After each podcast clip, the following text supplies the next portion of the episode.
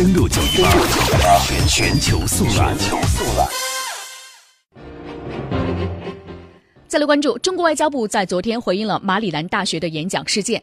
中国外交部发言人表示，年轻学子的思想会发展变化，只要从心底热爱祖国，中国依然支持欢迎。